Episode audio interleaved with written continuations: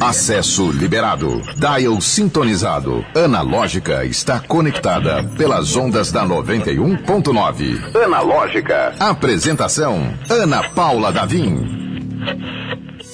Serviço de qualidade por um preço que você pode pagar é no Sesc RN. Quem trabalha no comércio, empreendedores e seus dependentes tem acesso a diversos serviços nas áreas de educação, saúde, cultura, lazer e assistência, além da locação de espaços para eventos sociais, corporativos e esportivos. E agora a credencial Sesc é gratuita. Procure a unidade mais próxima ou acesse sescrn.com.br. Sesc RN, qualidade de vida para você, presente para a sociedade sociedade.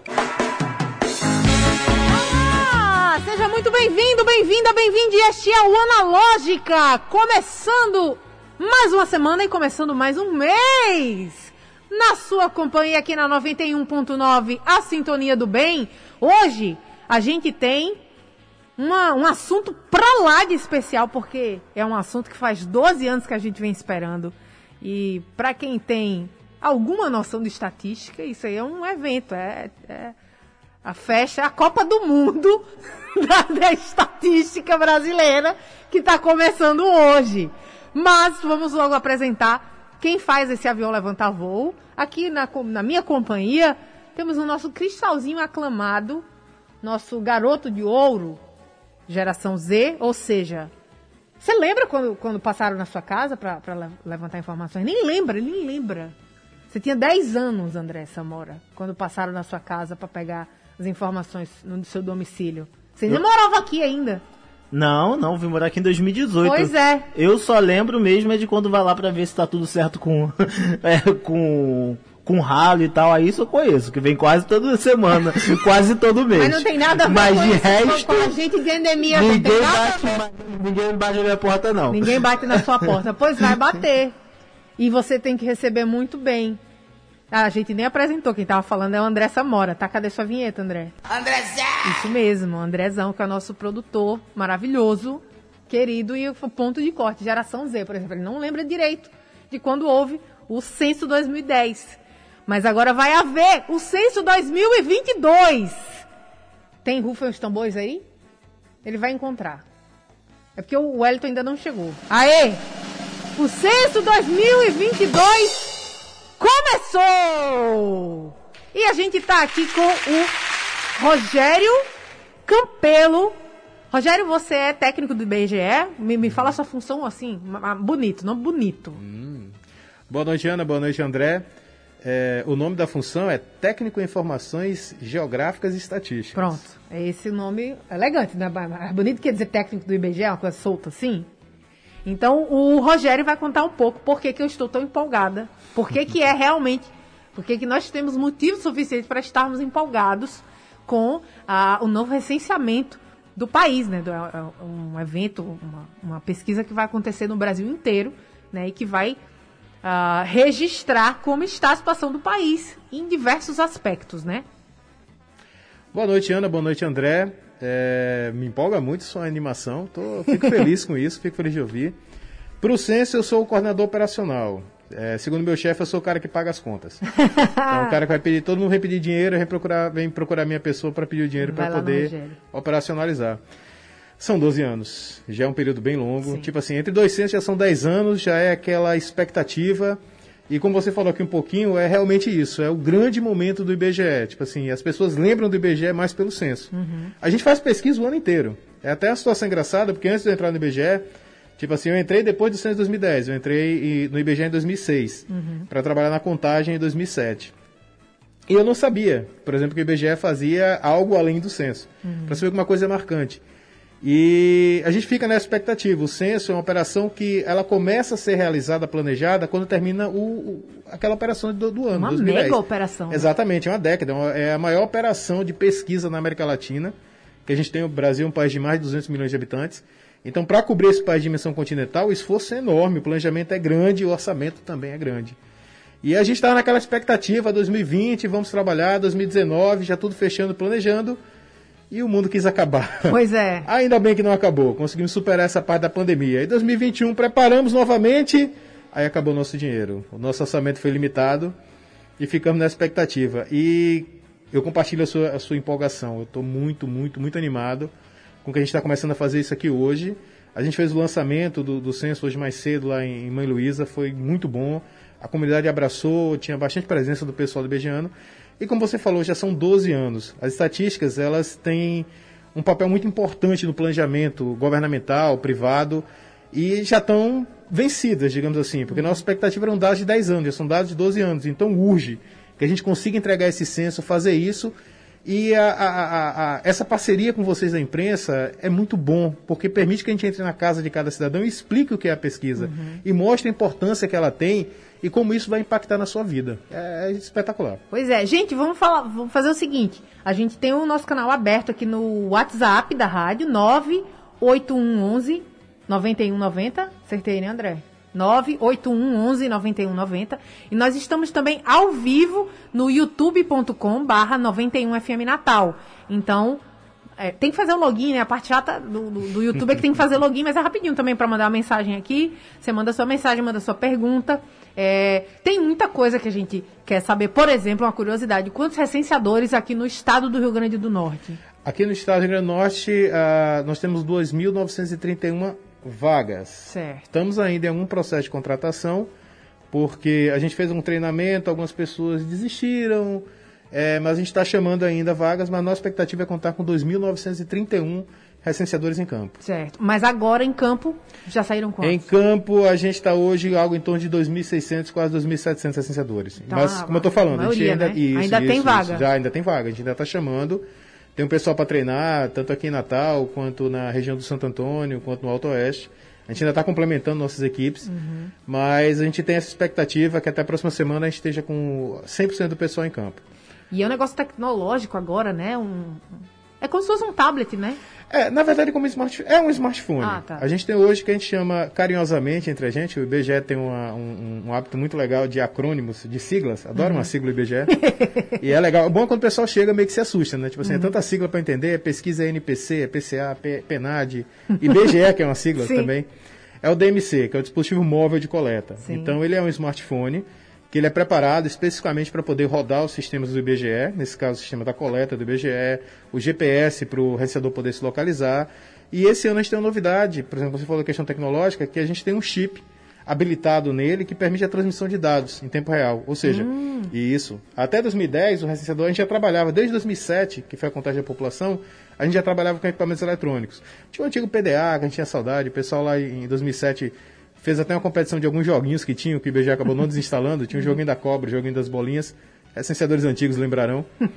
e foi evoluindo o equipamento, foi diminuindo. 2010 já usamos um equipamento melhor e mais potente. Agora 2020 é um equipamento com mais capacidade e com possibilidade de transmissão. Então hoje a gente tem um chip é, que foi contratado nacionalmente que permite a transmissão de dados. Da, da, ou seja, assim que a entrevista acaba, o recenseador já pode transmitir aquela entrevista que vai para os servidores do IBGE e também vai permitir o contato com os moradores por telefone. Então, assim, o morador que quiser fazer entrevista, não puder naquele momento, depois quiser fazer entrevista por telefone, vai ter essa possibilidade de poder conversar com o recebedor via WhatsApp para poder fazer a entrevista dele. Então, são avanços que a gente tenta ajustar a comodidade da vida das pessoas para conseguir obter o resultado do IBGE. Mas tecnologia, 100%. Legal. É, isso é muito interessante. Eu estava aqui pensando que quando eu era no último censo, eu era uma menininha, né? E morava com minha mãe. É, e hoje em dia eu moro, eu tenho minha casa. E aí, como é que faz, né? O recenseador vai chegar lá e não vai ter ninguém. Oh. Ana, é, a gente tenta de várias formas. Tipo assim, a gente não tem um prazo, ou melhor, temos um prazo para a coleta do censo, que está se iniciando hoje, 1 uhum. de agosto, e vai se estender até 31 de outubro. Nesse período, o recenseador ele vai insistir até encontrar você ou até conseguir agendar alguma coisa com você. E a gente também tem a opção de oferecer preenchimento pela internet. Se houver interesse da pessoa, também está com dificuldade para encontrar a pessoa, a pessoa está com dificuldade para ter um tempo para preencher, a gente tem a possibilidade de oferecer o preenchimento do questionário pela internet. Porque eu já estava aqui pensando, eu disse, não, eu vou deixar um bilhetinho, que é um grande momento, né? A primeira vez que eu vou responder o censo, sendo dona na minha própria casa. Eu falei, eu vou deixar um bilhete. Eu disse, olha, eu estarei aqui entre tal e tal horário. Mas eu fiquei, os outros vão ver também, né? O, não vai ser só o recenseador que vai ver. Eu fiquei nessa dúvida, então, honesta. Vamos antecipar, antes de você, o recenseador vai deixar um bilhetinho na sua casa. Olha A aí. gente já tem informação, ele tem uma mensagenzinha padrão que ele recebe. Ao não encontrar a pessoa em casa, ele já vai deixar um recado. Só, olha, estive aqui no seu domicílio, hora tal, tal, tal. Meu número de contato é esse. Você Hum. pode ligar para mim e agendar a melhor hora para eu poder retornar com você. E se houver do seu interesse, você tem a opção de poder fazer pela internet. Que aí realmente você precisa do contato com o recenseador. Sim. Por quê? Porque ele vai pedir para você, caso haja interesse de preencher pela internet, o seu e-mail e o seu telefone. Uhum. E o IBGE vai entrar em contato com você para dar o passo a passo de você preencher por, por internet. É uma das opções. A gente não incentiva tanto o preenchimento pela internet porque existem os conceitos da pesquisa. Uhum. O tipo da pergunta, como ela é feita, e existem alguns esclarecimentos que o recenseador faz. Certo. Então a, a- a- entrevista presencial é sempre melhor para a gente. Mas a gente dá essa opção da pessoa poder preencher e depois ser orientado pelo recenseador caso haja, haja alguma dúvida. Então, sempre que possível, vamos receber o recenseador com carinho e afeto. Exatamente. Pode receber o recenseador, ele vai estar identificado. Eu tô, tô aqui fazendo cosplay de recenseador, com direito a bonezinho aqui. É Peço mesmo, até gente. desculpas, eu, eu ia perguntar, né? Porque quando eu vi, eu fiquei em dúvida. Disse, Será que ele é recenseador e não tá, e não tá fazendo. Não tá em campo, né? Fazendo é, licença E pra não tá em campo, a gente tá atrapalhando, mas não, né? Então você Não, tá, não, não. Sou. tá só com a vestimenta eu pra sou- gente identificar. Isso, eu faço cosplay. Aqui a gente brinca dizendo que eu tô fazendo cosplay de recenseador. Mas a ideia é essa: o IBGE ele, tá, ele vai aparecer com um boné. O boné é opcional, porque às Uhum. vezes o pessoal não quer bagunçar o cabelo, alguma coisa, mas a gente dá também para até proteger do Uhum. nosso inclemente sol. Mas ele vai estar com o boné identificado. Peço desculpas pelo censo 2020, mas realmente o material já está todo preparado para 2020. A gente não podia simplesmente Aham. jogar fora ser um desperdício do recurso público, então a gente Sim. manteve o boné. Ele vai estar com esse colete, já um colete padrão do IBGE, com um 0800, que é muito importante. Tipo assim, se as pessoas quiserem. Desculpe, perdão. Se as pessoas quiserem eh, se informar, podem ligar para o 0800 para poder confirmar a identidade do Ó, licenciador. tem um cara aqui na minha porta dizendo que é fulano de tal. Perfeito. Aí o, o Aí você vai- 0800 vai... Isso, exatamente. Se você não quiser passar pelo 0800, você pode, utilizando a tecnologia do seu celular, você pode marcar no QR Code. Olha, tem o crachá QR, Code, tem, Tem, foto, tem QR Code, então Número esse QR. Code vai cair aonde? Esse QR Code vai cair numa página chamada Respondendo IBGE, que é uma página que permite a identificação do da pessoa que está na sua porta para entrevistar. Vai dar, aparecer uma foto dele, os dados dele e qual a função dele no IBGE. Certo. Então vai confirmar a identidade do recenseador. Além do que, ele vai estar portando sempre o DMC. Porque lembrando, a gente O não faz isso, o equipamento, que ele vai estar num casezinho de borracha azul, Certo. com a identificação do governo federal. E, tipo assim, é, não tem papel. Então Assim, o cara chega lá com a prancheta, um colete azul, caô. Caô total. O máximo de papel que ele vai carregar é o que eu falei pra você, é o recadinho pra dizer Certo. você, olha, Ana, eu vim aqui e você não estava. Então, quando você puder, entre em contato com a gente pra gente poder agendar. Então a ideia é essa. Então, vai ter essa identificação visual do recenseador, Uhum. colete do IBGE, boné, crachá, QR Code, 0800, para justamente garantir a segurança do informante. Lembrando, E o equipamentozinho. e o né? equipamentozinho, E exatamente. só quem tem esse equipamento é que do IBGE. né? Perfeitamente. Então, se o cara chegar com uma pranchetazinha lá, ou puxar só um celular descaracterizado, desconfie. Certo. Peça a identificação dele, tira a foto do QR Code. Dê licença aqui, deixa eu tirar o QR Code. Brincar até com o pessoal. Não é Pix, é QR Code pra É o mesmo esquema do Pix, só que É, não vai pagar isso, nada. isso, não vai pagar nada, você vai certeza. identificar. E assim, o, o recenseador não vai se ofender. se Não, fizer não, não, não, não. Ele é orientado justamente a isso. O primeiro passo do recenseador é ganhar a confiança do informante, Uhum. para a pessoa sentir a vontade para prestar as informações, que aí são informações de qualidade. Quando a pessoa confia na pessoa que está, o seu interlocutor, a prestação do- do- das informações é de muito mais qualidade que o que interessa a gente do IBGE. Então, se o cara, por exemplo, se, o- se o suposto cara, não, tá, sou recenseador aqui, deixa eu ver. Não, quer isso? Tá desconfiando? Aí desconfie, Aí abre. Aí mesmo, porque desconfie o mesmo. recenseador do IBGE, ele vai fazer questão de ser reconhecido como tal. Exatamente. Então, todas as informações que ele já porta ali na própria roupa, ele vai fazer questão de mostrar e fazer questão de você confirmar, né? Isso, isso, isso. Ô, Rogério, teve uma, uma, uma coisa aqui que eu estava perguntando, né? Que são 2.000 e, e quase 2.900, do- aliás, mais de 2.900, 2.931. né? Mais de 2.900 recenseadores em campo aqui no Rio Grande do Norte, até final de outubro. Até é isso? 31 de outubro. Nossa expectativa é encerramento. O prazo que a gente tem do censo, ele vai se começa em 1 de, de agosto e vai até 31 de outubro. Certo. E eu achava que nos sete meses, é sete meses no Brasil inteiro. Não, são três meses. A operação elas são três meses. Certo. É porque é, a operação ela tem a fase de preparação que a gente tem, tipo assim, é, é uma mobilização muito grande. O IBGE hoje tem em torno de, acho que acredito hoje, em torno de 11 mil servidores, o IBGE mesmo. E a gente passa para mais de 200 mil trabalhando. Então a gente tem toda uma fase de preparação. É muita gente. A gente tem toda uma fase de preparação com os concursos, a contratação, a instalação dos postos de coleta. Ou seja, a gente faz uma preparação de maratona para correr 100 metros. Então é justamente isso. A gente Entendi. passa mais, a gente está Nesse caso, hoje, bem, bem atípico, que aconteceu, a gente está desde 2018. Uhum. Eu estou como coordenador operacional desde 2018.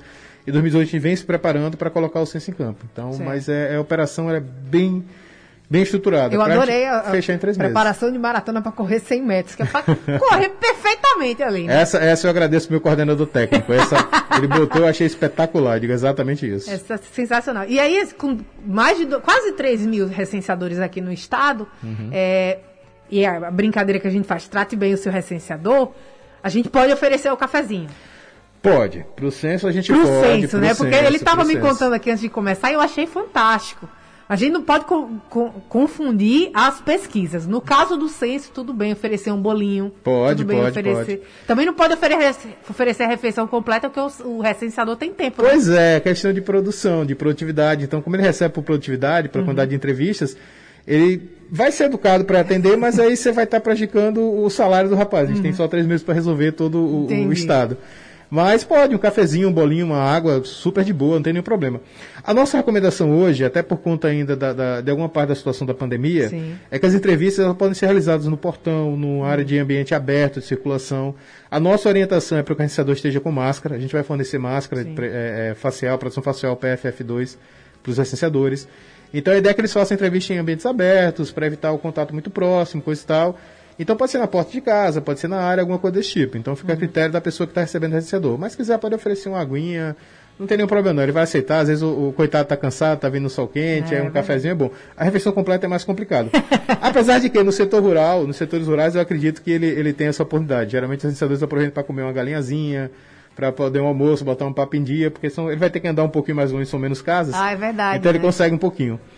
É, do que você falou é interessante, porque, como eu falei, às vezes a, a- população desconhece um pouco as pesquisas do IBGE. Sim. Hoje, a principal pesquisa do IBGE depois do censo é a PNAD contínua, que é a Pesquisa Nacional para a Amostra de Domicílios, que ela tem um papel muito importante em revelar a questão da ocupação da mão de obra aqui no Brasil. A pesquisa que você citou, que eu falei com você, é uma pesquisa que a gente realiza no período de, de cada cinco anos, que é chamada a POF. Só, Pesquisa... só pra, isso aqui é um grande parêntese, tá, gente? Só Isso. para a gente explicar que nesse momento, tudo bem oferecer, ser legal com o recenseador, mas tem alguns tipos de pesquisa que o recenseador não pode comer nada, né? Não pode, o pesquisador não pode, que aí, como eu falei, essa pesquisa de orçamentos familiares, ela faz uma investigação sobre o orçamento das famílias. Então, a orientação que a gente dá aos entrevistadores é que não aceitem nem a água, nem aquele copinho d'água. Por quê?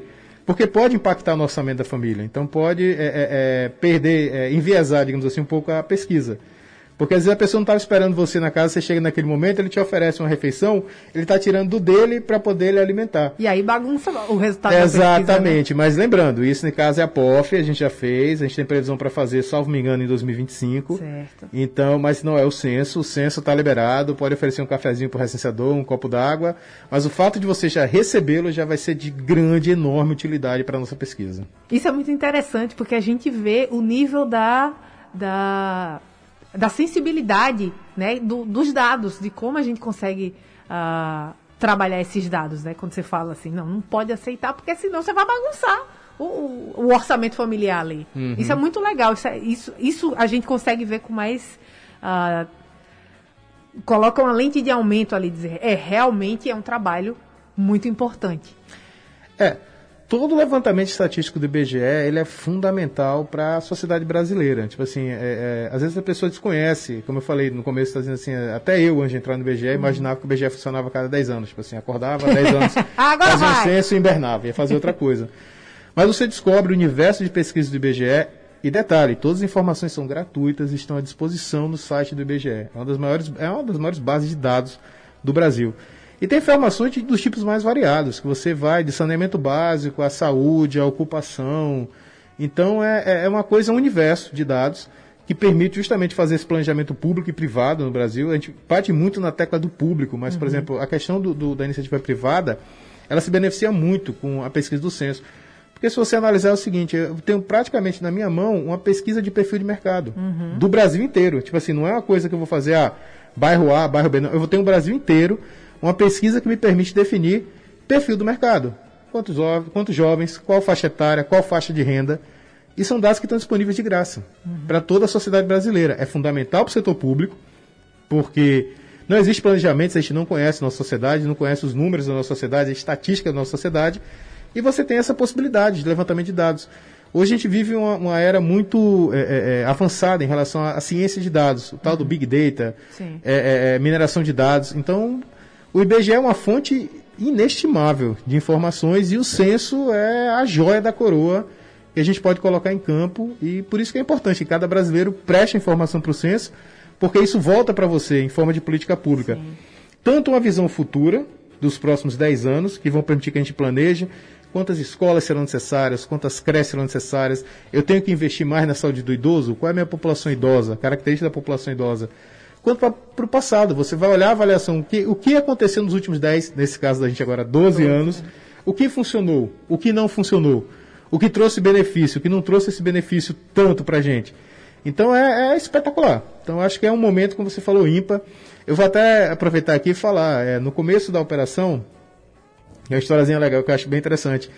Quando a gente contratou o, uns analistas censitários, teve um analista censitário que ele é da estatística. E ele disse assim, cara, eu estou me sentindo fazendo um solo de guitarra no maior show de rock da minha vida. Mas é, né? Pois é. é, tipo assim, não tinha nem começado a operação, ele já estava assim, cara, eu tô louco, eu quero quando sair esses dados, eu quero estar tá lá na ponta para pegar, já vou fazer estimativa, extrapolação. Ele estava super, super empolgado. Então, dá uma visão diferente da coisa, porque a gente é muito ligado à parte técnica, a gente pensa muito na coleta, mas, Sim. poxa, o bom está na divulgação. O bom vai estar tá quando você poder entregar os dados assim.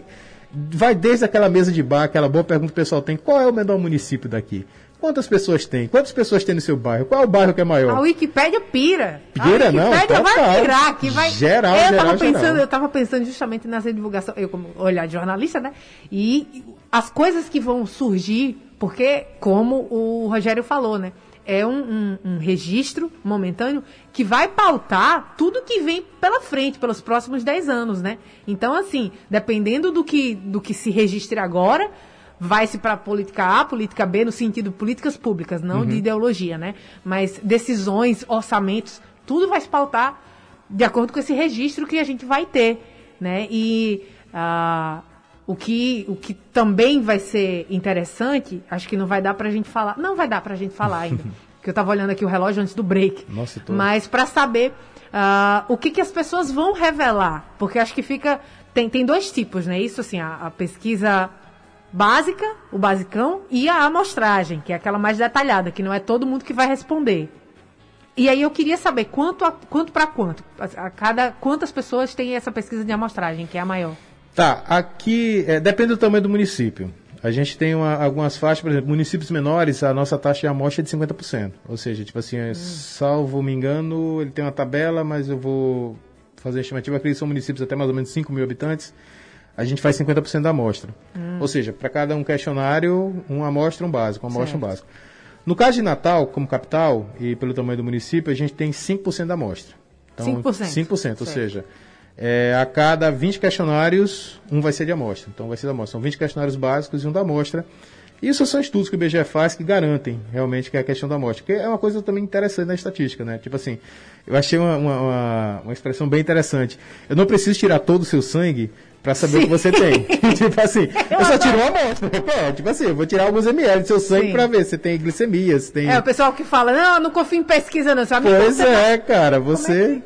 Ou então até a própria dentro de casa, né? Tipo assim, você tá de frente com um saco de feijão, você não precisa pegar grão por grão para saber se o feijão tá novo, tá? Claro, você tira um punhado, uma amostra e boa. consegue identificar. Então, muito boa. É 100% digital. Acesse o streaming pelo YouTube e Instagram da 91.9. Confira ao vivo o que está rolando dentro do estúdio. Nosso convidado é um convidado especial que provavelmente, não ele, porque ele não tem condições de ser onipresente, mas um colega dele vai estar batendo aí na sua porta, na sua casa, e o nosso conselho, o nosso a nossa orientação, conselho não, orientação é receba bem o seu recenseador, porque começou hoje o censo 2020. A gente chama 2022, né? Exatamente. Muito embora tivesse que ter acontecido em 2020, mas uhum. a pandemia veio aí. Mas o fato é que em 2022 teremos censo sim. Já está tendo, inclusive. E aí eu estava perguntando aqui ao Rogério que nesse tempo de compartilhamento de informação, ah, meus dados vão ser vazados e tal. Cara, é o IBGE que está indo aí na sua casa.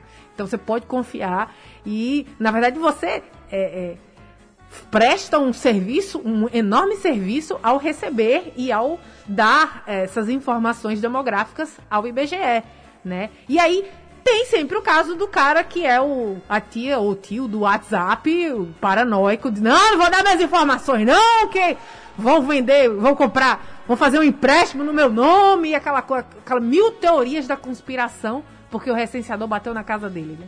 E aí, como é que faz em relação a essa pessoa que não, não quer conversa? Olha, Ana, é, a gente tem, como eu estava falando com você aqui um pouquinho antes, a própria recusa ela faz parte da pesquisa, tipo assim, é uma forma de avaliar como é que a gente está abordando o informante. Tipo assim, se aquela, a forma de abordagem está correta, se a gente consegue sensibilizar as pessoas, divulgação. Por exemplo, a gente tem um conhecimento que quanto mais a gente divulga a pesquisa, mais a pesquisa é aceita, porque a pessoa conhece e tem confiança. Então a gente tem toda, temos técnicas de abordagem que a gente tenta passar para o recenseador e sempre dando orientação dele. Quando você tiver uma dificuldade para conseguir, porque é do nosso, é do interesse dele financeiramente, lógico, uhum. conseguir a pesquisa, mas é do nosso interesse também obter aquele dado. Toda informação é importante, é essencial para o Brasil. Então a gente orienta ele que caso ele tenha dificuldades, ele procure um supervisor dele que vai tentar sensibilizar aquela pessoa. Se não conseguir sensibilizar diretamente a pessoa, a gente vai tentar sensibilizar um conhecido daquela pessoa, vai tentar explicar para outra pessoa para que ela possa chegar naquela pessoa e garantir essa segurança. De antemão, já antecipo, todos os dados são confidenciais. A única pessoa que vai saber da informação é a pessoa que está ali entrevistando. E, e ela, ela, vai entrevistar um monte de gente também. Exatamente. Ela entrevistar um monte de gente, a gente fala, reitera, reforça que os dados são sigilosos e a divulgação de dados sigilosos é crime e ela pode ser penalizada. Então o recenseador está ciente disso, que tem que manter aquela informação. O que gera casos engraçados. Por exemplo, a gente tem a questão do recenseador morar numa região, ser vizinho e ficar meio intimidado. Poxa, mas eu vou chegar no meu vizinho e vou perguntar quanto ele ganha. Faz parte, são ossos do ofício, mas a gente orienta ele para que chegue, ó, não me veja como seu vizinho, eu sou, eu representando o IBGE, eu sou a figura mais importante do IBGE no censo, que a gente fala isso, o recenseador é a nossa joia porque é a engrenagem que faz tudo rodar. Então cuidem bem dos recenseadores, viu gente? Sim. O pessoal chegando lá, recebe bem ele, trata bem, ele vai tratar direitinho. E se não tratar direitinho, liga pro 0800 e avisa a gente, viu? Que a gente vai lá pois e puxa é, um pouquinho a orelha boa. deles. É, exatamente, a gente vê os dois lados. Ô Rogério, é, a pesquisa básica demora quanto tempo? A pesquisa básica é porque a questão do tempo depende muito da formação das pessoas. Certo é, do desenrolo do próprio recenseador, né? Que Sim. a gente espera que com o decorrer do tempo ele vai se aperfeiçoando Sim, na questão de perguntar. Também, né? Isso, tipo assim, as primeiras entrevistas vão meio engasgando, ele ainda está se acostumando com o equipamento, com as perguntas, então a gente pede um pouquinho de tá paciência. Tá ah, tá fera, tá voando. Porque, tipo assim, ele já vai com o questionário na cabeça. Sim. Então, tipo assim, ele já sabe qual é a pergunta que vai pular, já consegue conversar com a pessoa, já cria um, um, uma coisa mais fluida uhum. para falar. Mas a, é, nos testes que a gente fez anteriormente, olha que a gente fez bastantes testes. Deu, deu tempo, né? Deu tempo, deu tempo de testar. Fez teste nacional, fez teste local. Aqui no Rio Grande do Norte já até agradeço, a gente fez em passagem ano passado. Foi espetacular, a cidade abraçou a gente, o prefeito Massa. foi super, super prestativo com a gente. Quem não conhece passagem, eu recomendo que vá lá, uma cidadezinha pô, muito agradável, demais. Legal. E ela permitiu que a gente fizesse o teste. A gente viu lá que, por exemplo, um questionário básico, para uma família de 3 a 4 pessoas, pode demorar entre 5 a 10 minutos. Uhum. E o questionário da amostra, lógico, com um pouquinho mais de pergunta, no começo demorar um pouquinho mais, mas acabou ficando na média de 20 até 30 minutos. Certo. Mas como eu falei, depende muito da quantidade de pessoas que você encontra, porque lógico, se eu chego na sua casa, você diz hoje que você mora sozinha, Sim, né? Pronto, sozinha. se eu chego na sua casa, você mora sozinha, você pega um questionário básico, e sendo você jornalista, comunicador, então facilita a conversa, provavelmente a gente mata um questionário básico na sua casa em 5 minutos, 6 minutos. Certo. E se você pegar um questionário da amostra, como tem um pouco mais de perguntas e saltos, acredito que até em 10 minutos, 12 minutos no máximo a gente consegue resolver. E dá um exemplo de pergunta da, dessa da amostragem, assim, só para a gente ter um, uma diferença do que, que vai encontrar no básico da, do, do, questionário completo, que vai ser um pouco mais enxuto em relação a quantitativo, né? De quantidade de pessoas que vão responder. Pronto. No, uma, uma ficou bem interessante. No questionário básico, por exemplo, a questão do rendimento, eu faço um apanhado do rendimento da casa inteira. Tipo uhum. Tipo assim, eu vou fazer um levantamento de todo o rendimento da casa. E no questionário da amostra eu faço um levantamento é, individualizado, ou seja, eu vou perguntar a cada pessoa se ela tem uma ocupação, quanto é que ela ganha, qual a posição dela na ocupação. É, outra coisa que a gente tem algumas perguntas, por exemplo, como de nupcialidade, se a pessoa já foi casada, não foi casada. A gente tem perguntas de natalidade no questionário da amostra, se já teve filhos, quantos filhos teve, se os filhos ainda estão vivos. Hum. A gente vai ter perguntas. Essa na amostra. Na amostra, na tá. amostra. A gente vai ter perguntas, por exemplo, No questionário da amostra, salvo me engano. Eu tô me sentindo muito curiosa, porque eu tô, tipo, querendo saber o que é que a gente Ó, vai mas- saber, né? Mas deixa eu te falar, se você tiver, quiser matar um pouquinho a curiosidade, eu recomendo o hot site do IBGE. Já tá, já tá lá. Censo né? 2022, tá Sim. vendo? Censo 2022.ibge.gov.br.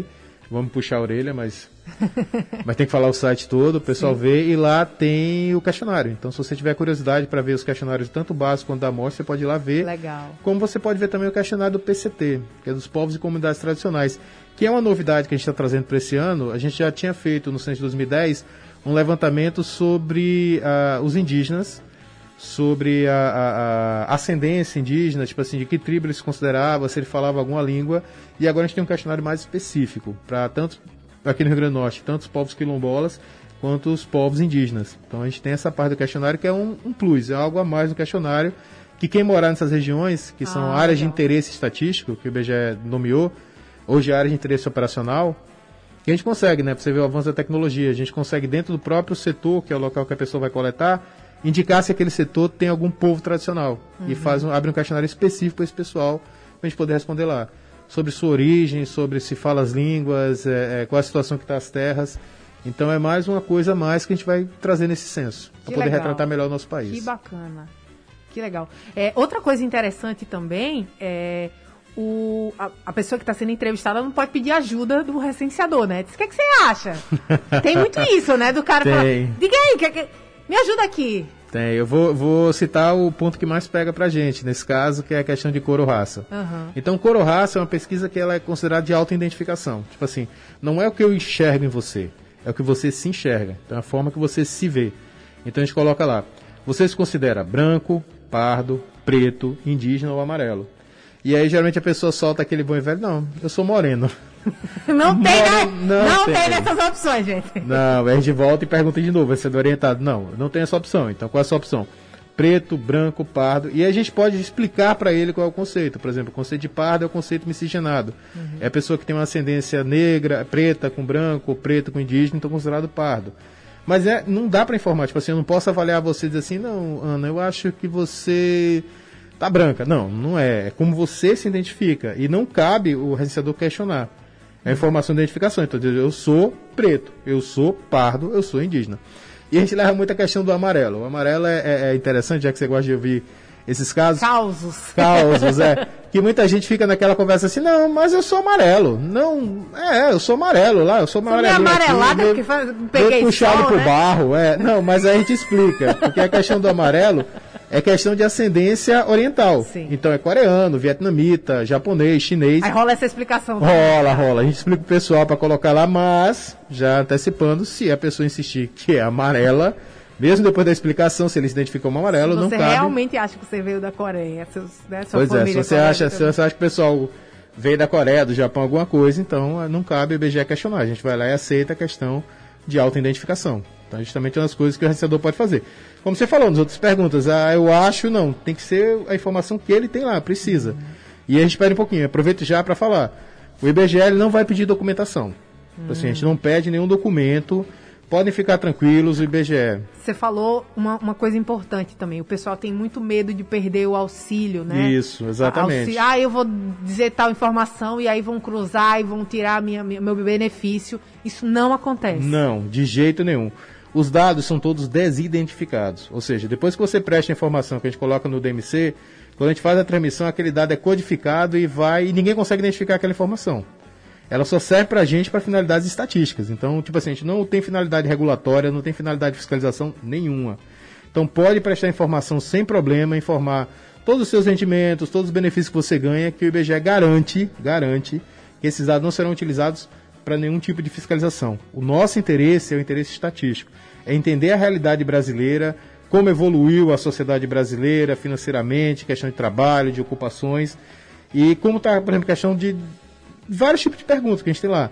Então, mas a gente não tem nenhum, nenhuma finalidade de, de, de investigação, de cruzamento de dados, então pode prestar informação de forma tranquila e segura, sem nenhum problema.